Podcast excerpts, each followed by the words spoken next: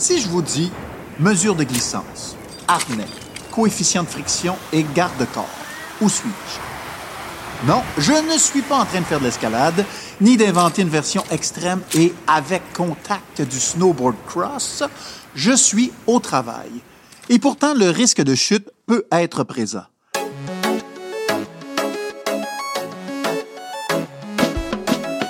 Aujourd'hui, pour discuter des chutes de hauteur et de même niveau, je reçois deux ingénieurs et experts sur le sujet, Chantal Gauvin et Bertrand Galli de l'IRSST.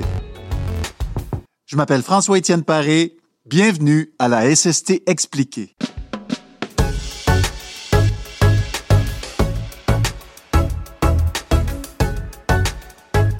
Bonjour à vous deux. Bonjour. Bonjour. Alors, moi, j'aimerais ça qu'on m'explique la différence d'abord, parce qu'il me semble qu'une chute de hauteur, j'ai l'impression de comprendre, mais une chute de même niveau, je sais pas pourquoi, j'ai l'impression que ça fait moins mal. Est-ce que c'est le cas?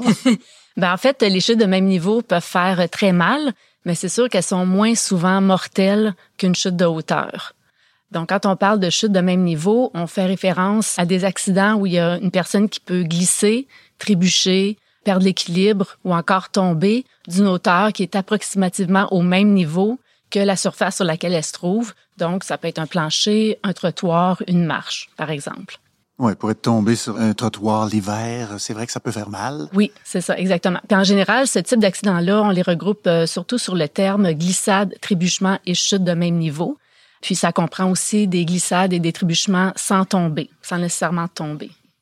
On parle de combien d'accidents qui sont répertoriés à cause des chutes? Alors, si on fait référence aux chutes de hauteur, c'est environ 5000 par an. Ça représente la deuxième cause d'accident en termes de coûts. C'est de l'ordre de à peu près 400 millions de dollars par année. Et généralement, on est dans le top 10 des causes de lésions professionnelles. Ça varie un petit peu d'une année à l'autre. Chantal, pour ce qui est des chutes de même niveau, on parle de combien d'accidents répertoriés? On parle de 12 000 accidents répertoriés par année de glissade, trébuchement et chute de même niveau. Ça représente la première cause d'accident en termes de fréquence et euh, ça représente aussi la première cause en termes de coût. C'est 435 millions de dollars par année. C'est énorme. Oui, c'est énorme. Quel type de blessures sont associées à ces types de chutes? Alors pour les chutes de hauteur, le type de blessure peut varier beaucoup. Hein. Bien entendu, ça va dépendre de la hauteur à laquelle on tombe. Ça peut être une foulure, un bris de jambe ou de bras, une blessure au dos ou à la tête. Et ça peut aller jusqu'au décès. D'ailleurs, les chutes de hauteur, ça représente généralement une cause de décès assez fréquente au travail, souvent dans les deuxième ou troisième causes suivant les années. Mais ce n'est pas parce qu'on tombe de pas très haut que c'est nécessairement un risque euh, faible. Les statistiques en Australie et en Nouvelle-Zélande montrent que plus de la moitié des décès au travail sont liés à des chutes de hauteur de moins de 3 mètres. Ah oui, quand même. Si on parle des types de blessures associées aux chutes de même niveau, est-ce que ça peut aller jusqu'au décès? Oui, ça peut aller jusqu'au décès. En général, on va plus parler d'entorse, de contusion ou de fracture ou encore des blessures multiples. On peut parler aussi de commotion cérébrale. Puis ça peut aller au décès. On a environ 1 à 5 cas de décès par année. Qu'est-ce qu'on peut faire pour réduire le nombre de chutes euh, qui ont lieu en milieu de travail? Dans le cas des chutes de hauteur, la meilleure stratégie, c'est, euh, dans la mesure du possible, de travailler au sol, donc pour ne pas exposer les travailleurs au, au, risque de chute. Si on doit quand même travailler en hauteur, on va essayer de privilégier une protection collective, comme par exemple un garde-corps ou un filet. Et en dernier recours, on va s'orienter vers des équipements de protection individuelle qui vont inclure un harnais. On dit que c'est le dernier recours parce que l'utilisation des équipements de protection individuelle vont demander de la formation, ça va demander du matériel adapté et surtout ça va demander une action consciente du travailleur pour se protéger. Donc on va parler dans ce cas de protection active par rapport à un garde-corps qui va être une protection dite passive parce que ça ne demande pas d'action particulière du travailleur. Est-ce que c'est la même chose pour les chutes de même niveau? Qu'est-ce qu'on fait pour les prévenir? Ben, en fait, ça va être une protection le plus possible à la source. Donc, le, le maintien euh, des planchers propres et secs. Très important. L'élimination des obstacles ou des choses qui sont par terre. L'utilisation aussi de revêtements de sol antidérapants. Un éclairage adéquat. Aussi l'épandage d'abrasifs sur les surfaces l'hiver. Il y a aussi le port de chaussures appropriées avec des semelles antidérapantes. Puis évidemment, tout ce qui est sensibilisation des travailleurs au risque de chute, ça peut être extrêmement important parce que les gens pensent parfois que ce type d'accident-là, c'est normal que ça arrive, c'est normal qu'on tombe, mais c'est pas vraiment normal justement. Donc, il faut sensibiliser les travailleurs à ça et les employeurs aussi. Fait qu'il y a bien des domaines où on va pas travailler en gougoune, c'est ce que je comprends. Oui, tout à fait. Ouais. ça prend des bonnes chaussures. Une notion euh, autour de laquelle vous travaillez ou vous réfléchissez, c'est le coefficient de friction. Qu'est-ce que c'est que le coefficient de friction? Ben, le coefficient de friction, c'est une valeur euh, numérique qui est comprise entre 0 et 1 et ça mesure la résistance au frottement entre deux surfaces en contact, puis qui nous dit à quel point justement une semelle de chaussure va glisser ou ne pas glisser sur une surface de sol. Donc, euh, c'est un coefficient qui dépend de plusieurs choses, entre autres les matériaux qui frottent l'un contre l'autre, donc la semelle de chaussure qui peut être du caoutchouc, du cuir, et la surface euh, du sol qui peut être un carrelage ou du béton, par exemple.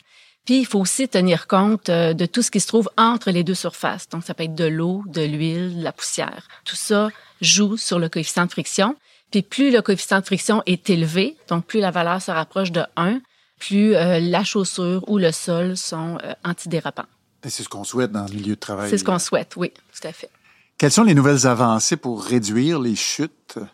Dans le cas des chutes de hauteur, il y a plusieurs avancées techniques euh, qui vont permettre de réduire l'exposition des travailleurs à ce risque-là, notamment les garde-corps autoportants, c'est-à-dire qu'on n'a pas besoin de percer la toiture pour les accrocher. Donc ça a des avantages au niveau notamment de la membrane d'étanchéité.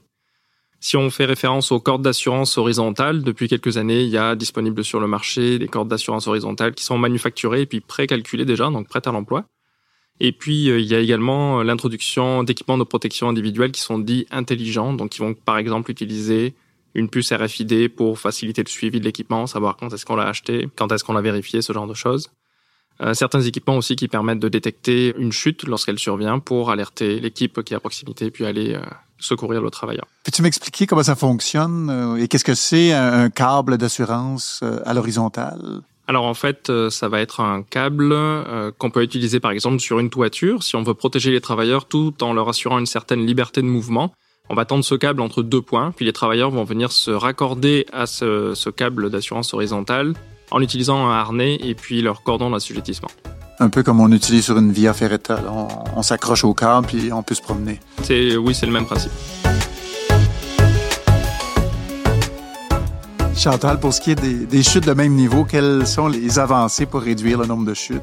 Bien, un peu comme Bertrand l'a mentionné, il y a des technologies de détection et d'alerte qui font en sorte que quand quelqu'un est tombé, les systèmes vont alerter les surveillants ou les opérateurs pour pouvoir venir porter secours euh, aux travailleurs le plus rapidement possible. Il y a aussi des revêtements de sol antidérapants ou encore des chaussures de sécurité améliorées qui sont vraiment dédiées pour des milieux très difficiles, comme par exemple dans les restaurants ou des planchers huileux. C'est des semelles qui sont conçues pour résister euh, au glissement. Aussi une meilleure conception des lieux de travail ou des espaces publics, par exemple en utilisant l'éclairage LED qui permet de mieux voir quand il fait noir, par exemple. C'est votre domaine, les chutes. Euh, vous faites des tests, vous faites des études.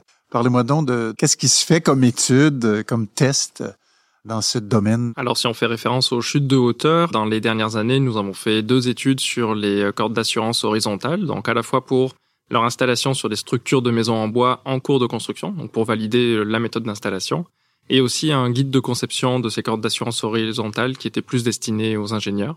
Dans le cas des garde-corps, on a fait une étude sur la résistance pour les garde-corps en bois et puis la résistance euh, sur des toitures réelles pour des garde-corps métalliques. Et finalement, euh, la dernière étude publiée, c'était sur le confort des harnais euh, pour s'assurer que les travailleurs soient incités le plus possible à porter ces EPI. Est-ce qu'ils les portent?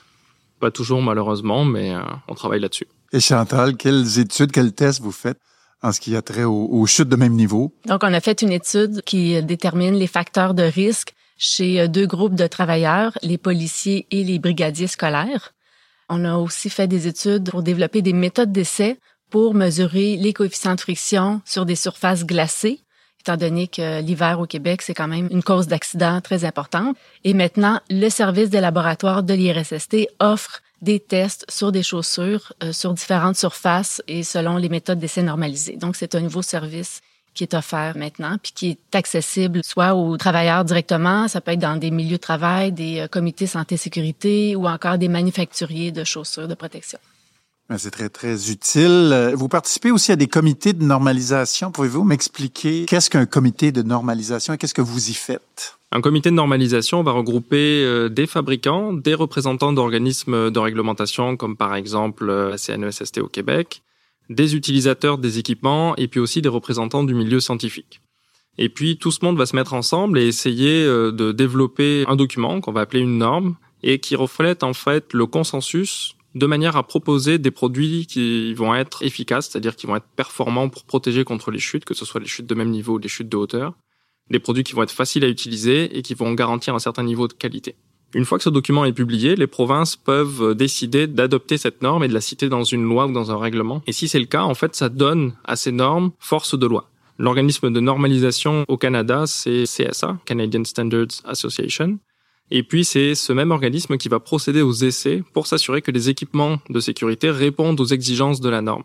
Et si c'est le cas, l'équipement pourra porter un logo CSA et la désignation de la norme correspondante. Donc j'ai ça sur mes bottes à cap d'acier, la norme CSA. Mes bottes euh, respectent la norme. Oui, tout à fait. Donc euh, la norme CSA, euh, c'est la norme Z195 sur les chaussures de sécurité. Elle donne de l'information sur plusieurs aspects de la chaussure, que ce soit les risques électriques, les chutes d'objets, donc le fameux cap d'acier qu'on dit, ou c'est la résistance à la perforation de la semelle.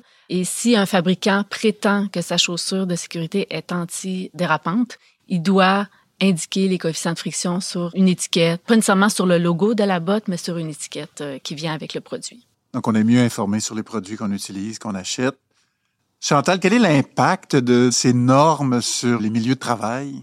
En fait, l'impact est peut-être indirect, mais il est, quand même là. Pour euh, la normalisation, maintenant, il y a une norme au niveau américain qui dit que le coefficient de friction des chaussures doit être au-dessus de 0,4. Ça, ça fait en sorte que les manufacturiers vont essayer de satisfaire la norme. Donc, ils vont fabriquer des produits qui répondent à ces normes-là. Donc, ça va tirer le marché vers le haut. C'est très bien. Bertrand, qu'est-ce qui se passe dans les milieux que tu peux observer? Alors, de notre côté, dans les chutes de hauteur, c'est la norme euh, CSA Z259. Puis, ça regroupe en fait une quinzaine de normes qui sont spécifiques par produit. Dans le cas, par exemple, euh, du cordon d'assujettissement, les normes ont évolué autour des années 2000 pour euh, rendre obligatoire l'absorbeur d'énergie, ce qui permet d'avoir une décélération qui est plus douce, entre guillemets, lors de l'arrêt de chute. Donc, il y a moins de chances de blesser le travailleur lorsqu'on arrête sa chute. Un autre exemple, dernièrement, on a publié une mise à jour de la norme sur les enrouleurs dérouleurs. C'est un système un petit peu comme une ceinture de sécurité euh, sur une voiture, c'est-à-dire que quand on dépasse une certaine vitesse, ça va bloquer puis donc arrêter la chute. Ces types de systèmes vont être maintenant, dans certains cas, résistants aux arêtes tranchantes. Donc ça va pouvoir protéger les travailleurs même quand ils chutent du côté du mur ou de la structure où le câble aurait pu être sectionné si ça avait été un vieux modèle. Donc globalement, l'évolution des normes permet une amélioration continue du matériel de sécurité qui est disponible sur le marché. Merci à mes deux invités, Chantal Gauvin et Bertrand Galli, de l'IRSST, qui sont ingénieurs et experts en ce qui a trait aux chutes en milieu de travail. Merci. Merci. Merci à vous, merci à vous d'avoir été à l'écoute et je vous invite à écouter les autres épisodes de la SST expliquée, le balado de l'IRSST sur votre plateforme d'écoute préférée.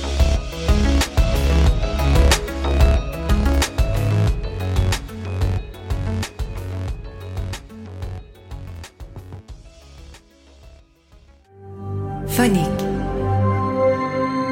Le fin son de l'histoire.